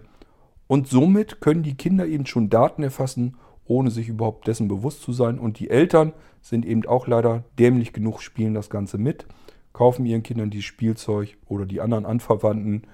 Das Kind freut sich natürlich, äh, hat einen neuen Freund gewonnen ist ja ganz toll, ist nicht mehr einfach so ein blöder Teddybär, der da stumm in der Ecke sitzt, sondern der kann sich auch noch plötzlich mit einem unterhalten, der reagiert auf das, was man sagt. Ist natürlich super klasse. So, und diese ganzen schönen Daten, die dann angesammelt werden, existieren dann eben auch. Und dann nicht nur von dem Kind. Kinder sind immer ehrlich, die nehmen kein Blatt vor den Mund, sind als Datenerfassung eigentlich noch viel interessanter für die Datensammler als alles andere, weil dem Kind, dem kannst du eben äh, Fragen stellen. Du kannst darauf an, dieses Kind wird dich erstmal in den ersten Jahren nicht anlügen. Das wird dir alles frei heraus erzählen. Auch Dinge, die die Eltern mit Sicherheit niemals preisgeben würden.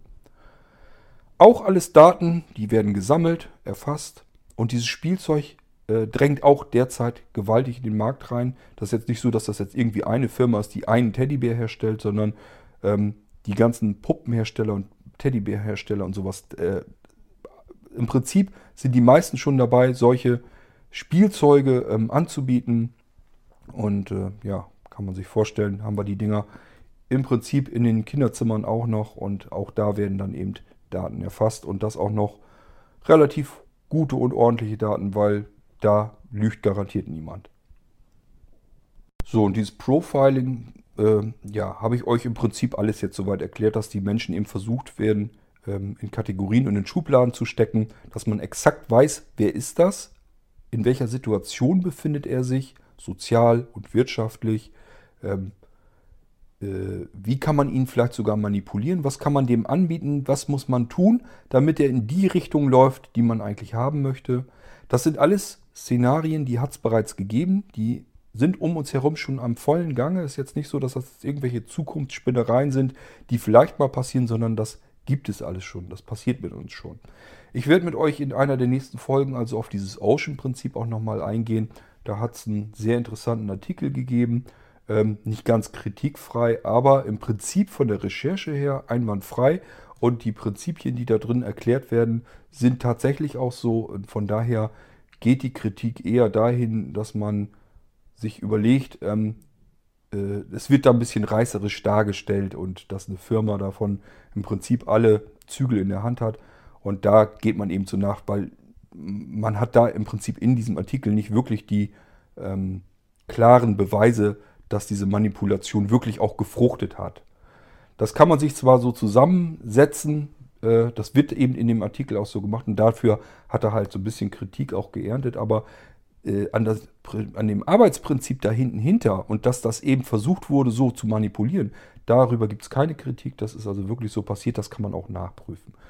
Ich werde aber daraus eine extra Folge machen, das werden wir hier nicht mit abklappern, sonst wird diese Folge wahrscheinlich wieder viel zu lang werden. Ich denke aber mal, das war es soweit, was mir zum V von Eva äh, eingefallen ist, zu der Verarbeitung. Ihr müsst euch einfach vorstellen, es gibt eben äh, Unternehmen, die sammeln erstmal im Prinzip nur Daten. Das sind nicht unbedingt diejenigen, die die verarbeiten, sondern erstmal geht es da nur um das Sammeln der Daten. Die müssen einfach nur, kümmern sich nur darum, Hauptsache die Ströme fließen und ich habe immer so viel Speicher, dass ich diesen Strom, diesen kontinuierlichen Datenstrom aufnehmen und aufzeichnen kann und lange Zeit speichern kann. Das ist deren Hauptgeschäftsfeld und äh, dann können die diesen riesigen Datenmüllhaufen sozusagen wieder weiter verschärmeln, können da eben mit Geld verdienen. Den können die selber für sich auswerten, aber das äh, ist ja noch nicht mal, dass das nur das ist, sondern sie bieten eben diesen Datenmüllhaufen allen anderen Unternehmen an, die wiederum nichts anderes machen, als eben ähm, die Verarbeitung dieser Daten. So dass das saubere Daten werden, die sie dann wiederum auch wieder weiterverkaufen können an die Endnutzer, die diese Daten gerne haben möchten, um eben für ihre Unternehmen wieder ihre Vorteile herausholen zu können. Somit verdienen da immer ganz viele Leute an diesen Daten und äh, ja, man sagt nicht umsonst, dass Daten das neue Gold sind. Äh, diese Datensätze, wenn man sich schaut, anschaut im Laufe der Jahre, dieser Datenmüll, der da passiert und immer weiter gesammelt wird, wird von Jahr zu Jahr kostbarer, wird immer teurer. Ähm, und dadurch, dass die ähm, Filtersysteme immer intelligenter werden, die das sozusagen herausfiltern, was man eigentlich in dem Moment wissen möchte, was man gerade an Informationen benötigt, das wird eben immer intelligenter und besser. Äh, und das, was dabei herauskommt hinten, diese Informationen, die sind dann wirklich nur noch blankes Gold wert für die Unternehmen. Das ist also richtig Geld, was da fließt. Ähm, und man kann eben dabei zugucken, über die Jahre verteilt, dass das immer äh, kostbarer wird, ein immer kostbareres Gut. Wahrscheinlich können wir irgendwann bald äh, uns von so, so Gold und, und Edelmetalle und Öl und sowas können wir uns wahrscheinlich von, vom, vom Finanz, von der Finanzkraft her bald verabschieden. Wahrscheinlich wird, werden das irgendwann diese Daten werden, die viel interessanter sind für die Unternehmen und viel wertvoller. Gut, das soll aber für heute gewesen sein mit dem V in der ganzen Geschichte von Eva. Das heißt, wir werden äh, dann langsam aber jetzt endlich in die Zielgerade gehen können und uns um die Ausgabe der Daten kümmern. Wer benutzt diese Daten? Wer kann da was mit anfangen? Und äh, ja, wie werden Menschen im Prinzip einsortiert? Wie funktioniert das? Und wie wird das, wie, wie kann man daraus ähm, den Menschen manipulieren? Was kann man mit ihm anfangen, damit er so reagiert, wie ich ihn gerade brauche? Damit er vielleicht ähm, die Politik wählt, die ich gerade äh, verfolge, die ich haben möchte, ähm, damit er sich sozial so verhält, wie ich ihn haben möchte, damit er vielleicht sich wirtschaftlich so verhält, wie ich ihn gerade äh, benötige. Ähm, das ist alles etwas, was es eben ähm, in dieser ganzen Geschichte hier gibt. Und da müssen wir eben dann nochmal gesondert drauf eingehen. Keine Ahnung, ob wir das nächste Mal dann schon bereits in eine Folge reinpacken können. Ich glaube es noch nicht. Kann sein, dass wir noch zwei weitere Folgen haben werden. Aber das sehen wir dann. Für heute, denke ich mal, soll es mal wieder gereicht haben in der Frage mit dem S hinten dran. S wie Sicherheit. Unsere Folge hatte also wieder ein S da hinten hinter.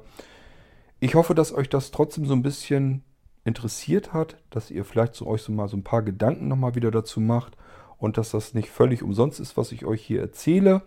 Ähm, ganz klar, unter euch wird es immer Leute geben, die sagen, ja, wusste ich schon. Ganz, ganz logisch, ähm, dass es die gibt, aber es gibt eben auch genug Leute, die das erstens vielleicht nicht wussten und zweitens äh, in der Intensität eben nicht wussten oder sich dessen nicht bewusst war. Es ist ja auch so, das normale Alltag, dass man sich das nicht ständig äh, bewusst macht, sonst wird man ja auch eventuell noch verrückt werden bei der ganzen Geschichte. Ähm, aber wir müssen uns das immer wieder eigentlich ins Bewusstsein äh, rufen und immer wieder bewusst werden, was da eigentlich abläuft, was da passiert. Denn das hat eben viel mehr Auswirkungen, als wir im normalen Alltag zu spüren bekommen und annehmen. Es geht eben nicht nur darum, dass wir irgendwie Produkt A kaufen und eben nicht Produkt B, sondern es kann eben auch dahin gehen, dass wir eben mal Partei A wählen statt Partei B. Und dann kommen vielleicht man weiß es ja nicht genau, kommen eben solche Geschichten zustande, die kein Mensch so richtig nachvollziehen kann, jedenfalls hier in Deutschland nicht, dass eben plötzlich jemand US-Präsident wäre, wo man vorher, wo im Prinzip jeder gesagt hätte, ja, wählt man ruhig, der Witz mit Sicherheit nicht, so bescheuert kann man ja gar nicht sein. Oder eben so Dinge wie Brexit oder sowas, muss man sich überlegen, ob das immer alles so von normaler Seite her vonstatten geht, kann man seine Zweifel durchaus berechtigterweise haben. Denn mit gesundem Menschenverstand ist vieles aktuell einfach auf der Welt gar nicht mehr erklärbar. Und da muss man sich mal Gedanken machen, wie kann das überhaupt zustande kommen? Sind da vielleicht schon die ersten Manipulationen im Spiel? Äh, passiert da etwas, ähm, was sich im Prinzip kein Mensch mehr wirklich rational erklären kann? Oder ist das jetzt eben ganz normal? Ich stelle das immer weiter um mich herum fest, dass wir alle äh, uns immer mehr an diese Möglichkeiten gewöhnen, dass wir uns immer mehr daran gewöhnen, dass Dinge plötzlich so sind, wie sie sind, dass es wieder in Richtung geht, wo wir eigentlich noch vor ein paar Jahren nie im Leben hätten hingewollt. und dass man das plötzlich hinnimmt und sagt, lass die doch mal machen, vielleicht äh, kommt da ja auch was Gutes bei zustande. Gut, das sind Sachen, da müssen wir uns dann ein andermal Gedanken drum machen. Heute will ich es mal dabei bewenden lassen. Ich hoffe, ihr fandet die Folge trotzdem soweit interessant und äh, sie regt euch ein bisschen zum Nachdenken an. Überlegt euch mal, ob da vielleicht ein paar Sachen dabei sind, ähm, die, die es wert sind, dass man sich da mal Gedanken drüber macht. Ich denke nämlich schon. Und äh, lasst uns mal hoffen, dass das nicht ganz so extrem und katastrophal über uns rüberrollt, wie es im Moment den Anschein hat. Ähm, Im Moment sieht es also wirklich ein bisschen düster aus, was da noch auf uns zukommt. Und man kann eigentlich nur hoffen, dass wir irgendwie noch wieder den Dreh reinbekommen. Okay, das soll mal wieder die nachdenkliche S, nachdenkliche S-Folge im Irgendwasser Podcast gewesen sein. Folge 61. Keine Ahnung, wie ich das Ding vom Titel her nenne, lasse ich mir gleich erst einfallen. Ich hoffe, ihr hattet ein bisschen info interessante Informationen und dass ich, dass ich euch das so ein bisschen vernünftig zusammensuchen konnte, weswegen ich dies und jenes für realistisch halte und manches eben für jetzt im Moment noch nicht so realistisch, was natürlich nicht heißen soll, dass das nicht in ein paar Jahren wieder alles komplett anders sein kann. Gut, schön, wenn ich euch ein paar Gedanken einpflanzen konnte, dass ihr euch wirklich ein bisschen äh, Gedanken über die ganze Geschichte macht. Ansonsten äh, seht nicht alles zu düster. Das Leben wird wahrscheinlich trotzdem weitergehen. Eins äh, kann man sich bei einer Sache kann man sich immer relativ sicher sein. Am nächsten Tag wird im Normalfall die Sonne wieder aufgehen und das normale alltägliche Leben um uns herum wird eben weitergehen. Von daher kein Grund, Suizid zu begehen. Ähm, aber wir müssen uns tatsächlich ein bisschen Gedanken machen, ähm, was um uns herum passiert und wie wir uns dagegen schützen, dass wir uns vielleicht nicht von allen Seiten her nur noch manipulieren lassen und dass das immer kritischer und schlimmer wird und wir im Endeffekt irgendwann mal alles irgendwelche Zombies sind, die nur noch ferngesteuert durch die Gegend herumrennen und den eigenen Denkapparat komplett ausgeschaltet haben. Das wäre so das Ziel, das wir uns eigentlich vornehmen sollten und ähm, schauen wir mal, wie es weitergehen wird. Ich sag mal für diese Folge wieder Tschüss, bis zum nächsten Mal. Schauen wir mal, wann die nächste S-Folge kommt. Kann ich euch noch nicht sagen, ob ich die als nächstes schon mache oder vielleicht wieder ein, zwei Folgen andere Themen dazwischen nehme. Ähm, sehen wir dann. Ich würde sagen, lasst es euch gut gehen, macht euch nicht zu viele Gedanken, aber schon ein paar. Und äh, bis demnächst. Tschüss, sagt euer Kurt Hagen. Ein Bock auf dein Gelaber, du